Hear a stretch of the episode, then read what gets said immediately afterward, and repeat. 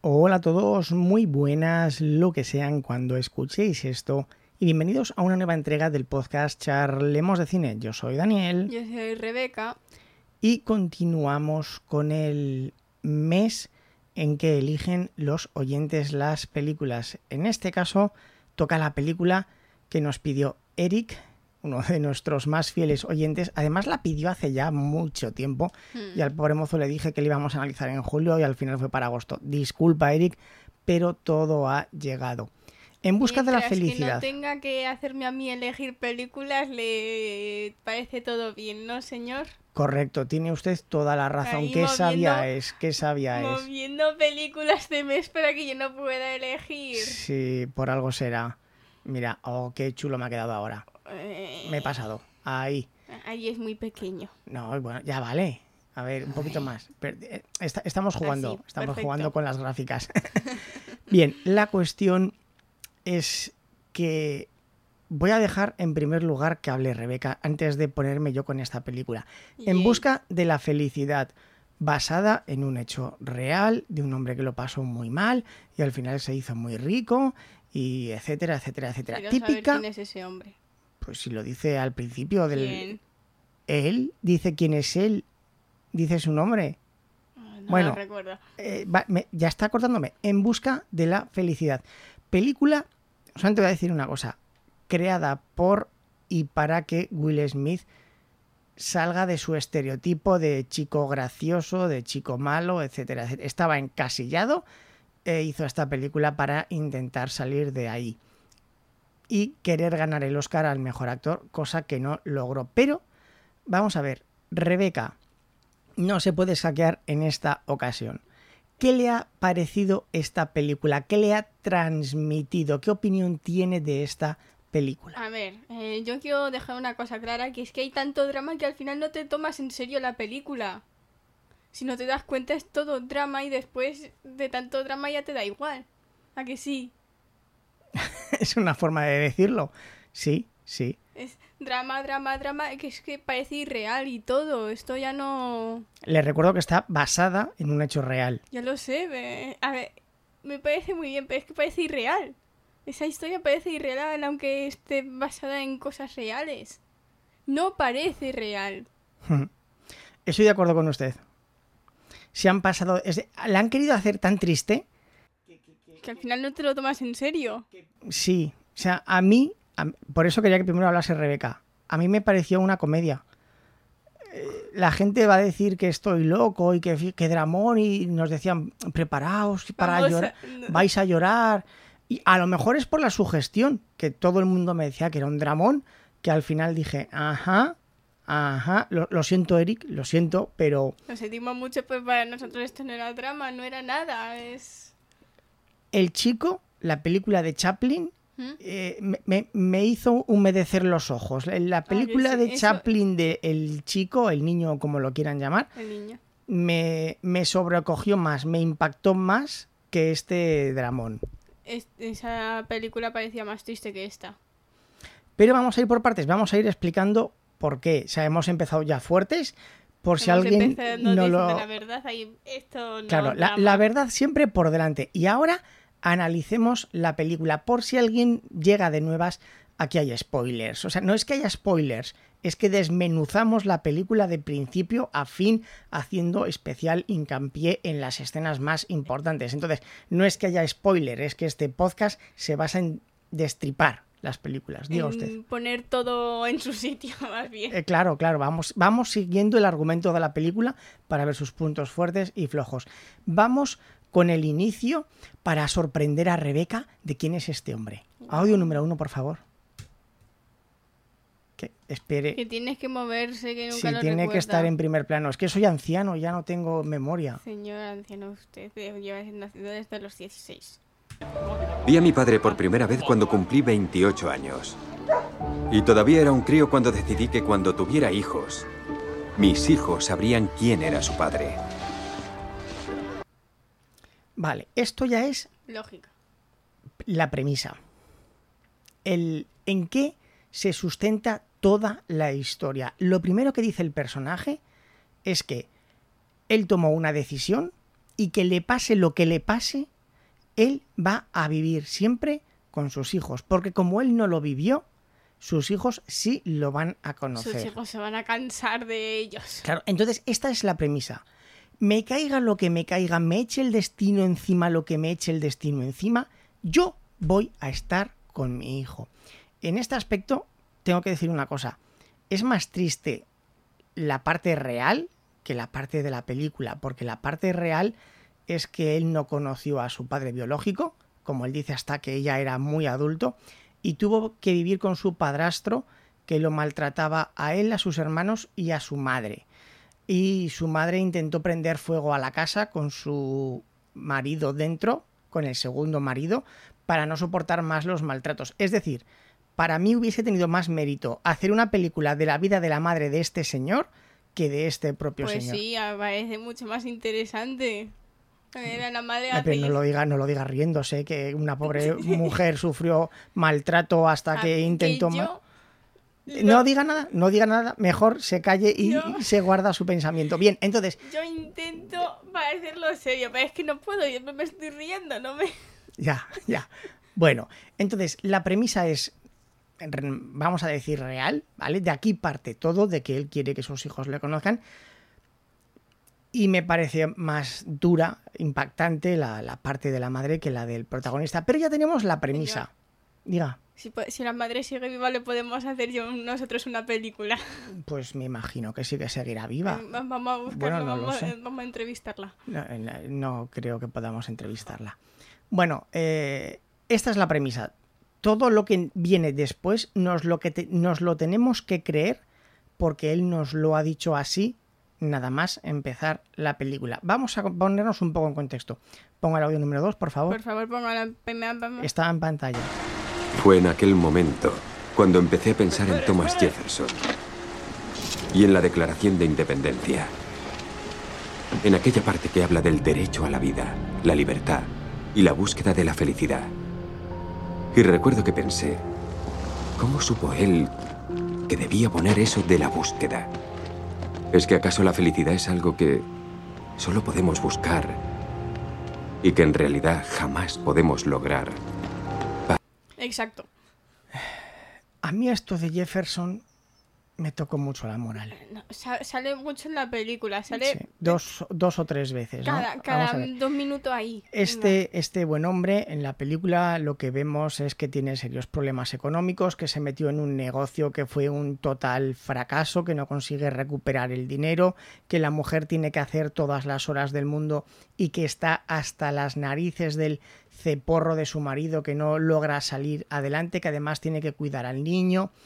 Y ahí mm, se ha cansado, se ha cansado, ha cogido al crío y se ha alargado. ¿Vale? Y, y Adiós. este, este, este buen hombre, ¿me quieres decir que en esa situación en que tú has ido a la cárcel por no pagar multas, que tu mujer te ha abandonado, que estás en la ruina, te paras a pensar en lo que ha dicho Thomas Jefferson de la felicidad? ¿En serio? Piensas en todo menos en eso. ¿En serio te paras a pensar en, en Thomas Jefferson gracias a una moneda que has visto en, en una cabina? Es decir, le han lo que dice Rebeca, le han querido dar tal grado del dramatismo. Tranquilos, dan- dar tan, tanta drama, un drama que vamos, que, que parece irreal al final. que- que- yo, Yo- me, yo me reí. O sea, es que yo, cuando salía esto de Jefferson, la moneda y la felicidad, yo digo, ay por Dios bendito que estoy viendo. Yo, yo es que me encuentro una moneda y yo que si no empiezo a pensar en la persona que A ver, sale em- en la moneda ni en nada Sí, así. Bueno, en primer lugar, usted ni siquiera sabe quiénes son la mayoría de personas que salen en No. las monedas ni en los billetes, pero bien. Pero da igual, no, no Lo pienso aceptamos. en mi primo Pepe que sale en... No. Eh, aquí quiero volver yo a, a- a la historia real. Mm, En realidad, este señor se fue a la Marina, salió de ella, se puso a estudiar medicina, estaba casado, fue infiel a su mujer, ¿Cómo? se lió con una estudiante bastante más joven que él, que era una estudiante de dentista, de orto- ortodoncista o algo así, la dejó embarazada y el hijo viene de ahí, de la amante que tenía. Luego sí que se terminó divorciando, etcétera, etcétera, etcétera. Pero el hijo que tiene no es de su mujer, es de su amante. Amante o, o lo que sea, a lo mejor la Amante mujer bandido. eh, y es la, la amante cuando le embargaron por multas, por creo que eran mil y pico dólares, estamos hablando de hace 40 años, o sea, era una pasta, mil y pico dólares de, de multa. En la película dicen que estuvo una noche, en la vida real estuvo 10 días en la cárcel por el impago, y es ahí cuando la mujer le abandonó y se llevó el hijo, ¿vale? Se llevó el hijo que por aquel entonces pues tendría poco más de un año. Eh, eso es lo que sucedió en la realidad. Y es- También le empezó a gritar que su hijo se quedaba con él y todo eso o no. No, Ah, lo, se lo- se lo llevó y punto. Que eso es lo que dice Rebeca. En la película lo que vemos es que él dice, vale, tú te vas, va, adiós, bien, perfecto, bien, estupendo, pero el niño se queda. El niño se queda conmigo porque tú no vas a poder cuidar. No tienes trabajo, estás en un negocio ruinoso, tu mujer sí que tiene trabajo, bueno, tu mujer, tu pareja o, o lo que sea, Va a conseguir más dinero porque se va a meter en un lugar Eh, mejor. y eres tú tienes que estar todo el día viajando de ciudad en ciudad para intentar vender unos cacharros que son irrelevantes lo que sean porque en la, en la vida real no, no sucede y tú estás en mejor condición que tu mujer que sí que tiene trabajo para cuidar al crío Mm, eh, no no me lo creo no, no puedo entrar en la película Ni yo, yo si tengo un trabajo ruinoso digo, oye tú, quédate con el hijo y cuando yo esté mejor, vuelva a poner, ¿vale? Tú le cuidas un par de años y después vengo yo y le cuido. Pero tú, quédatelo por ahora, que Mm. yo no puedo, yo no voy a hacer que el niño se vaya a albergues conmigo ni a lugares así. Bueno, en un principio tenían una casa, eh, pero él pensaba que podría mantenerla. La cuestión, ahora ya vamos a poner contexto. Este, en la película nos cuentan que este buen hombre se metió en un negocio que pensaba que iba a darle muchísimo dinero, que era una venta de unos dispositivos con una especie de rayos X, pero para densidad ósea. Eh, es igual. Y él está todo el día visitando médicos para intentar venderlos. ¿Algo que aportar? ¿Por qué se gastaron todo su dinero en eso? Yo lo que me pregunté es, ¿de dónde sacaron tanto dinero? También, ¿de dónde se sacaron tanto dinero y por qué gastaron todo su dinero en eso en lugar de... Hombre, eh, a ver, eh, tú puedes tener una mala idea de negocio, eso es comprensible, todos podemos pensar que algo no nos va a hacer... todo tu dinero en eso. Bueno, bien, vale, eso es otra mentalidad, es arriesgárselo todo. La cuestión es que si él dice en la película que a- incluso a los médicos les parece caros y él compró una barbaridad, ¿de dónde sacó ese dinero? Es verdad. ¿De dónde sacó su dinero que para un Porque yo pensé que era un trabajo, pero él sale firmando un cheque para comprar los, los cacharros. Cuando tienen el flashback que llenan toda la pared del fondo de la casa con esos cacharros, él sale firmando un cheque, por lo tanto los compró. Pues de dónde lo sacas si los médicos son las personas que más dinero ganan y no pueden comprarlo porque es caro. Bueno, lo pueden comprar, pero no quieren gastarse el dinero, lo ven in- innecesario. Entonces, yo no puedo entrar en, no, no puedo entrar en, en la premisa. Eh, ¿Acaso alguno de nosotros entró? Bueno, yo pensaba que ustedes sí, pero bueno. Entonces tenemos una familia que lo pasa mal, con, no consiguen trabajo, tienen un niño pequeño, lo abandona, se queda él solo en la película con el niño, en la vida real se queda él solo, sin el niño, y vive en albergues. Y vamos a otra parte importante. Audio número 3, por favor. Clica. Que está, que está puesto, dale. Ya le diré algo, Jay. ¿Ya me dirás algo?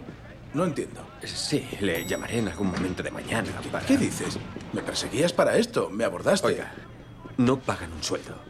No. No estaba enterado de eso. Ahora mis circunstancias son un tanto especiales y ne- necesito estar seguro de que podré... De acuerdo. Vale, entonces él vio a un hombre que salía de un Ferrari, le preguntó cómo ganaba tanto dinero, qué hacía, le dijo que era corredor de bolsa. y- Agente de bolsa. Agente de bolsa, es lo mismo, y que él quiere trabajar de eso. Esto es real, esto sucedió así, en la vida real. Y después de perseguirlo consigue una entrevista para intentar entrar a trabajar como corredor de bolsa. Recordemos que él estaba estudiando medicina.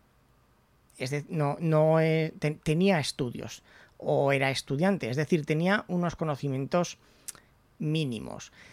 Consiguió convencerlos en la vida real, consiguió convencerlo para que lo contratasen directamente. Ojo, para que lo contratasen directamente.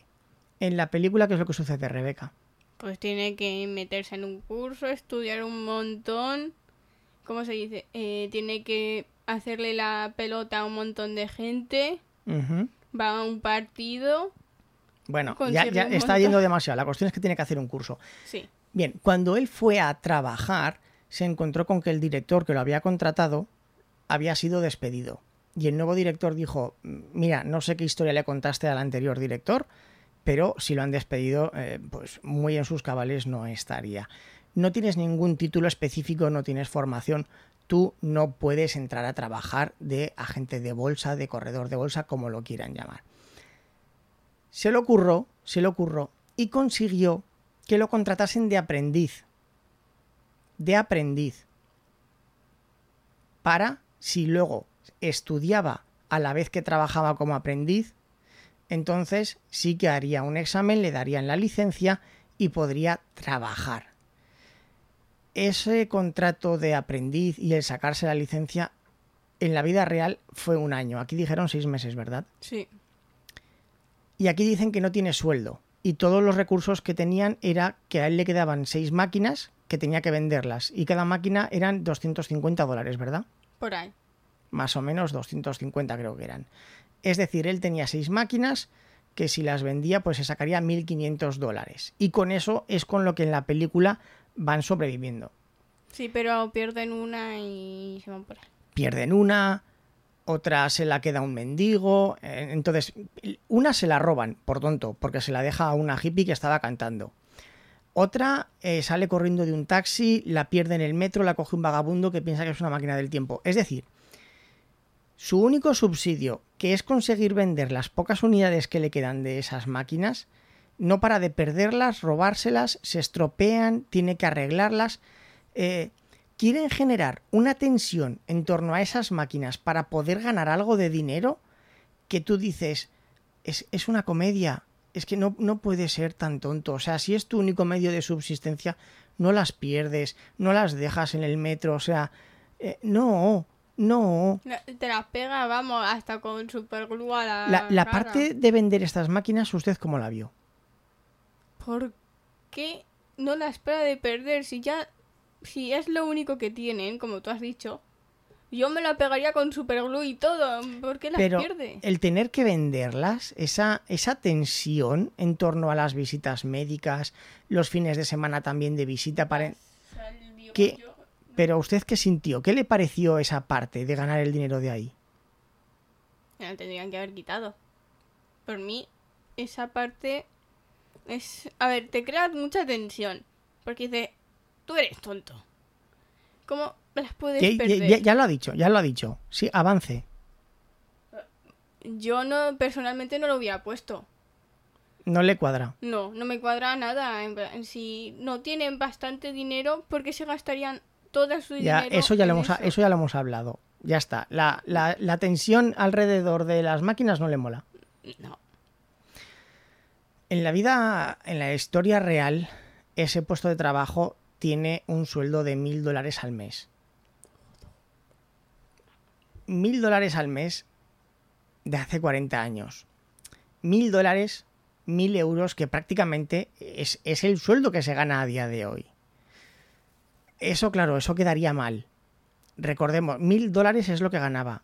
Y en la película nos quieren hacer creer que va saliendo adelante vendiendo máquinas de 250 dólares, que son 1.500 dólares en total en seis meses. Él en seis meses ganaba 6.000 dólares. ¿Vale? Hmm. Sutil diferencia. Han querido dar más pena de la debida, porque si no, no te da suficiente pena. Pero no mienten, no mienten. Cuando la, mujer, novia, lo que sea, la madre de su hijo le abandonó, a los cuatro meses volvió y le encasquetó al niño. Le dijo, oye, mira, yo tengo que trabajar muchas horas al día, no puedo hacerme de cargo del crío, es tu hijo, así que te lo quedas tú. Entonces, ¿para qué se lo llevo si no es su hijo? Sí que es su hijo, Ah, pero ella pensaba que podría quedárselo y mantenerlo, pero pues a lo mejor tenía que trabajar 12 horas al día la mujer y, y no podía mantener al niño, entonces volvió para darle al niño. El niño tendría unos dos años aproximadamente, año y medio, dos años.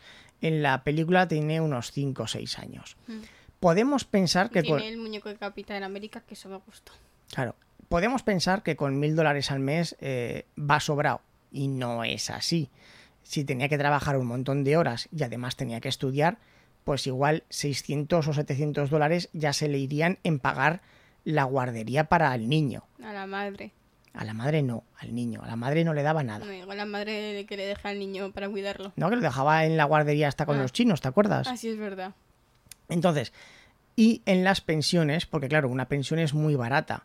En las pensiones no aceptaban niños pequeños, en las pensiones eran para adultos, que es donde él vivía. Él vivía en una pensión, que es algo muy barato, duermes, te dan dos comidas al día y a correr. Pero con niños no los aceptaban. Y un hotel o un apartamento ya sí que no le daba. Entonces, la parte de tener que dormir en baños públicos, en parques, en las mesas debajo de la oficina, esa parte sí es real. Y eso duró un año. Y con un niño de dos años. Tenía que pagar la guardería, tenía que pagar pañales, tenía que pagar alimentación. Es decir, esos mil dólares que él ganaba, prácticamente el 98% se le iría en, en el niño. Lo cual es cierto, es, es muy triste y realmente pues tuvo que ser un año durísimo de verdad para él. Muy duro. Eso, eso es verdad. Eso no lo dudamos. Pero, hombre, en la película, el hombre solo duerme fuera de un lugar una vez. No, hombre, iban a los albergues, ¿te acuerdas? Sí, pero En los albergues hay, hay filas, entonces muchos días conseguiría dormir en albergues, pero muchos días tendría pues lo, el- lo de dormir en el baño público, eso es cierto, lo cuenta él, dormir en parques también es cierto, eh, dormir debajo de la mesa del escritorio cuando se iban todos sus compañeros en la oficina también es cierto, y por la mañana se levantaba antes, se ponía otro traje, tenía dos trajes, se cambiaba de traje para que pensase en sus compañeros que había dormido en casa y que había ido el primero a trabajar, y así quedar guay. Pero es lo que digo, pues ¿y todos. el eh, niño como lo... a lo mejor en esa época todavía no tenía el niño. Recordemos Ah. que el niño vino cuatro meses después. También es cierto que un cura se enteró de su situación y le dejó varios meses dormir en, en el albergue de la iglesia. Las que le ayudaban mucho eran las prostitutas cuando lo veían pasear Ah, con qué bien. cuando le veían pasear para arriba y para abajo con el carro del niño, pues, pues él no dormía y el niño se dormía en la sillita, en el carro, y él pues estaba toda la noche paseando con el niño, pues las prostitutas le daban, le ponían al niño en el pañal billetes de 5 dólares, de un dólar, le ayudaban mucho. En, en- en ese aspecto realmente, por supuesto, es una vida muy, muy dura. Pero prosigamos. Siguiente audio, por favor. A mí me ha gustado mucho la historia de las prostitutas. A ver, el Ya. cuatro. Ya lo sabía yo que le gustaba. El único recurso con el que contaría en seis meses sería mi media docena de escáneres, que aún podía intentar vender. Bueno, los escáneres han vuelto. Seis escáneres, lo digo, seis escáneres a 250 dólares son 1.500 dólares. Él tenía un sueldo de 1.000 dólares al mes. ¿Qué es lo que digo? Que es que manda narices. Era, ese es el sueldo de aprendiz. De aprendiz. Y a, y a día de hoy, por lo menos en España, mucha gente gana menos de 1.000 dólares. O sea, eh, ojo, ¿Tú, te- tú incluido? no, yo no. Ah, vale. Eh, mucha gente en España gana menos de mil dólares al mes. Eh, es, mm, es duro. Es, es duro. Y aún así no le llegaba para vivir. Claro, es que encima estamos hablando de vivir en. Me imagino que eso sería Manhattan. O sea, el nivel de vida allí tiene que ser brutal. Mucha gente tiene dos trabajos. es decir, el hombre tiene dos trabajos y la mujer tiene dos trabajos. O sea, de locos. Pero avancemos. Siguiente audio, por favor. Nunca dejes que nadie te diga que no puedes hacer algo. Ni siquiera yo. ¿Pone usted en contexto de dónde sale esta frase o qué quiere decir? Hay un ruido raro. Sí, eso será alguna notificación que va a entrar en el móvil o alguna Señor. cosa. No, lo he puesto en modo avión, pero da igual la No notificación. lo habías puesto, ¿eh? Te acabo de verlo cambiar. No lo había puesto, lo aparto y continúo. Por favor, pónganos en contexto de esta escena. Estaban jugando al baloncesto y el padre le dice que no le quiere ver aquí cada día. Eh, Está saltándose una parte importante. Pues lo diga usted, que es lo No, que yo pues recuerdo. usted es... El niño le dice que quiere ser un jugador profesional de baloncesto, Eso lo sabía. pero no lo ha dicho. Ah, ah. Y el padre le dice que por eso que no esté ahí, eh, todo el día pegado a la cancha de baloncesto. Y el niño se deprime y se pone, ¿por qué? Y el padre le empieza a juzgar y después le dice esto. Y yo me quedo entonces, ¿por qué se lo dices? El niño le dice que, que él quiere ser un gran jugador de baloncesto y el padre le dice que él será grande, pero no lo será en baloncesto. Ya me explicará cómo puede decir eso cuando el niño tiene 5 años. O sea, puede ser, Tú, puede, digo- puede ser el mejor jugador de la NBA con 5 años que no tienes ni idea todavía. eh, yo, yo te digo, yo quiero hacer doctor y tú dices, no puedes. Digo, Claro, o sea. Esta escena, en realidad, es lo que la madre le decía a él. Es decir, eh, la, la- la madre del, del- de Will Smith, la, Hmm. la que había sido maltratada, su auténtica, su, su madre, no la madre del niño. Eh, esto no se lo dice él a su hijo, se lo dice su madre a él y me imagino que él también se lo diría al, a Al su hijo. Pero cuando la madre, a- después de haber recibido una paliza, que estaban todos atemorizados y tal, pues la madre le decía a él, eh, nunca pierdas la felicidad, tú puedes ser lo que quieras ser, le daba ánimos. Es Barbie. Por eso digo que me llama más la atención la- después la de... de la madre. Después de haberme informado antes de grabar este episodio un poco, tampoco hay una bio- autobiografía, no me la he leído entera ni me la voy a leer porque a es muy modelo americano. No, es que, a ver, cuando uno ha, cuando uno ha triunfado, ¿Mm? cuando uno ha llegado arriba del todo, Te aburres. no, Ah. es, es muy fácil dar lecciones. Mm. No, es que yo me sacrifiqué y yo me esforcé y di todo y al final tuve mi recompensa. Bien, bien, guay, porque has llegado arriba. Pero igual que tú, habrá 50 millones de personas que se habrán esforzado, que le habrán dado todo y que se han quedado en el camino. Y a lo mejor la única diferencia es que tú has tenido un poquito más de suerte que los otros.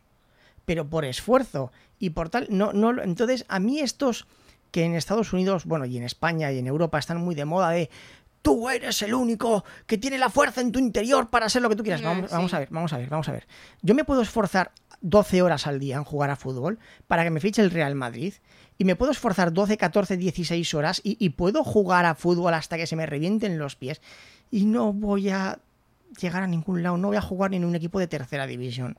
Entonces, Los de mi clase que quieren ser futboleros y se me ponen. Yo un día lo lograré. Yo digo, si lo, si lo hubiera, si lo fueras a lograr, ya estarías dentro. Es que, es que, o sea, ustedes se imaginan en España cuántos chavales hay que quieren ser futbolistas, pero no ya futbolistas. No, no, quieren jugar en el Madrid o en el Barcelona. Hmm. Ustedes saben la ingente cantidad de equipos de fútbol alevines que hay en, en un- en un mismo barrio. O sea, hay millones de niños en España que quieren llegar a ser futbolistas Yo de un primera. día llegaré a jugar Y- en y- el Madrid. Yo un día llegaré a jugar en el Barcelona. Si fuerais a llegar, ya estaríais dentro. Claro, y, y- que realmente se hagan millonarios en España, pues esto es un poco lo mismo. Entonces, bueno, pues eh, volviendo al tema de la película, me, me he desviado un poco. O sea, que, que sí, que hay muchísima gente que se esfuerza, hay muchísima gente que lo pasa mal y hay Muchísima muchísima... gente que no, lo, que no llega. Y hay muchísimo, y hay un 99,9% de gente que no llega. Entonces tampoco me quiero leer la biografía entera de este señor porque cuando has llegado arriba, Hay que escribir la de la madre. Claro. La de la madre sí, la de la como- madre nos la leeríamos los dos y todo, no esto. en- hay un discurso muy... Yo soy maquero eh, 100% y viva, y viva, y usted también. Ah, No, ¿Qué es eso? ¿no sabe lo que es ser maquero? No. ¿Esto sabe lo que es? Sí, ¿Qué es? un Mac. ¿Y esto es una? Manzana. ¿Y esto es un teclado de? Apple. ¿Y esto es un? iPhone. ¿Y su teléfono es un? iPhone. ¿Y el, y el de mamá es un? Mis dos teléfonos son iPhone y los de mamá también es Y tenemos iPhone. un iPad y tenemos un Apple TV. Y y- tenemos AirPods. Vale, eso es ser un maquero. Ah, vale. Y, y hay un discurso mítico de Steve Jobs en la Universidad de Stanford en la que dice, porque eh, yo fui a la universidad pero no me enseñaban lo que quería y me di cuenta de la tipografía y entonces tal, y luego cuando llegas arriba ves que tu vida son puntos y los vas uniendo. Vete a tomar por saco, tío. O sea, que tú has llegado arriba y muchos han quedado. puntos más bonitos. Claro, o sea, cuando llegas arriba es muy fácil darle la visión que quieras. Pero bueno, Ahora no tú sé- vas a alguien que trabaja en el McDonald's Bueno. y que te dé su historia. Claro, y hay mucha gente que, que- que ha estudiado arquitectura y está trabajando en un McDonald's. O sea, no, bueno, eh, bien, estamos desviándonos. Hmm. Eh, eh, es que esta, esta moralina es como la de Paco Martínez Soria que me, me enerva un poquito. Última audio, por favor. A ver. Es el... ¿Vamos donde la iglesia? No. ¿A dónde entonces? ¿Qué te parece a un hotel? ¿A un hotel? Pero solo esta noche. Podemos ir a la caverna si quieres. No, gracias. ¿Nunca más? Ah, espero que no. ¿Por qué no? Porque algún... ¿Por qué no? Yo quiero ir a la caverna, al baño público. Hay La- la la claro. gente y no puede ir al baño. Para, la, para que su niño estuviese contento, pues se me montó una historia con que eran hombres de piedra y les atacaban los dinosaurios y se encerraron en la caverna que era un baño público. O sea, tiene, tiene momentos que sí, que realmente son Realmente emotivos. te toca. eh, son, es que- son emotivos y, y te gustan y dices, jo, cómo mola, cómo se lo ha currado. Hable. Es que esos momentos te tocan, te parecen muy bonitos, pero es que después el resto es en plan... Te Pero es que pasas. hay demasiado, exacto, hay demasiado. O sea, lo han querido hacer demasiado triste. Y después está la gente que, eh, que ha llorado y después estamos nosotros en plan, vamos a ir al infierno. Y bueno, es lo que digo, que la película está bien, sí, que la historia está bien, sí, pero la han querido hacer demasiado triste y que la historia de verdad ya, que la historia de verdad ya es triste. Que porque el hombre ganase mil dólares al mes no vamos a pensar que está forrado. Bueno, a lo mejor hay gente que sí, no lo sé. La gente de ahora que sí, pero es que aún así. Claro, o sea, es que vivir en vivir en Manhattan, una, un apartamento, Habrían que haber puesto lo que costaba todo en Manhattan y después la Claro. historia de verdad. Es lo que digo, o sea, a día de hoy, en, en Madrid, alquilar una habitación, una habitación, no un piso, pues te pueden cobrar 600, 700 euros por una habitación. Y yo me imagino que Manhattan, pues igual o, o más, porque Madrid es sumamente cara. Que yo me lo creo que con mil dólares al mes este hombre no pudiese y tuviese que dormir en la calle. Que es hubieran que, puesto la historia de verdad, adaptada a la historia de verdad, sin cambiar, sin intentar hacerla mucho más triste. Y hubiera sido igual o mejor la película. Entonces el, el problema que yo he tenido es que no me lo podía creer lo que me estaban contando. No te lo crees. Se lo ponemos a lo mejor a un niño pequeño, pequeño y a lo mejor algo se lo traga, pero no. Yo no, claro, yo me pongo en el. Y también me pongo, yo como padre, digo, no, eh, estoy sin trabajo, no tengo un duro, no tengo donde caerme muerto, tengo un montón de multas que no las puedo pagar, no he podido pagar los impuestos, pero el niño me lo quedo yo. ¿Eh? Me- Yo, yo me... No. No.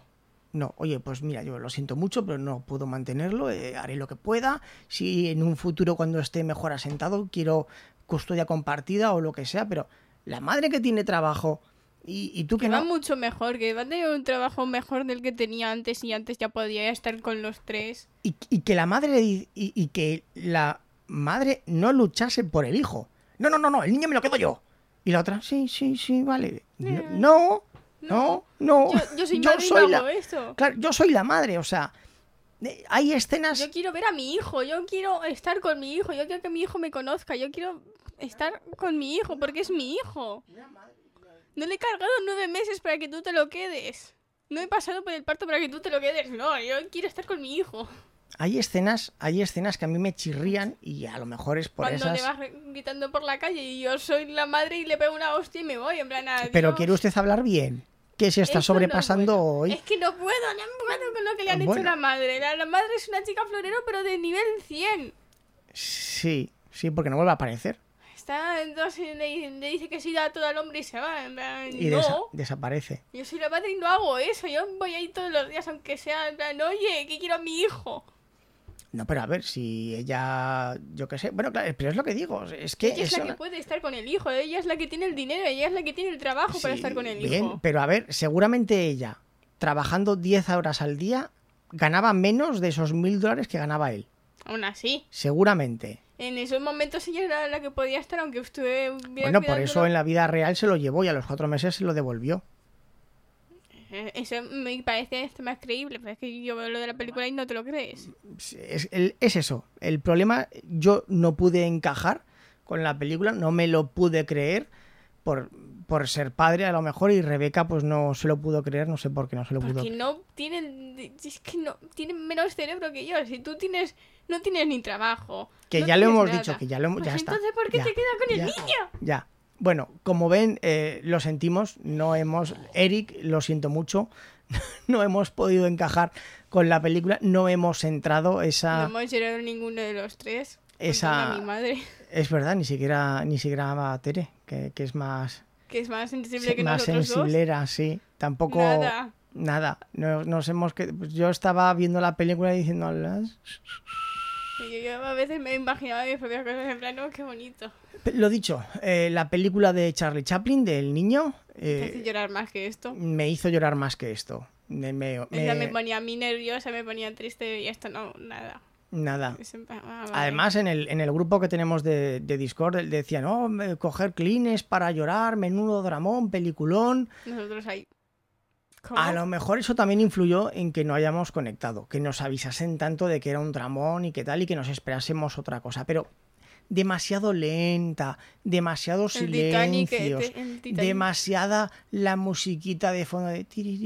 Las típicas, las típicas que te ponen en los. Sí, de ascensor, música de ascensor. O en los que ponen en America's Got Talent que intentan decir una que es tres teclas del piano tocadas Sí. a la vez. Muy, muy, muy cliché, muy cliché todo. Muy típico. El Titanic te hace llorar más.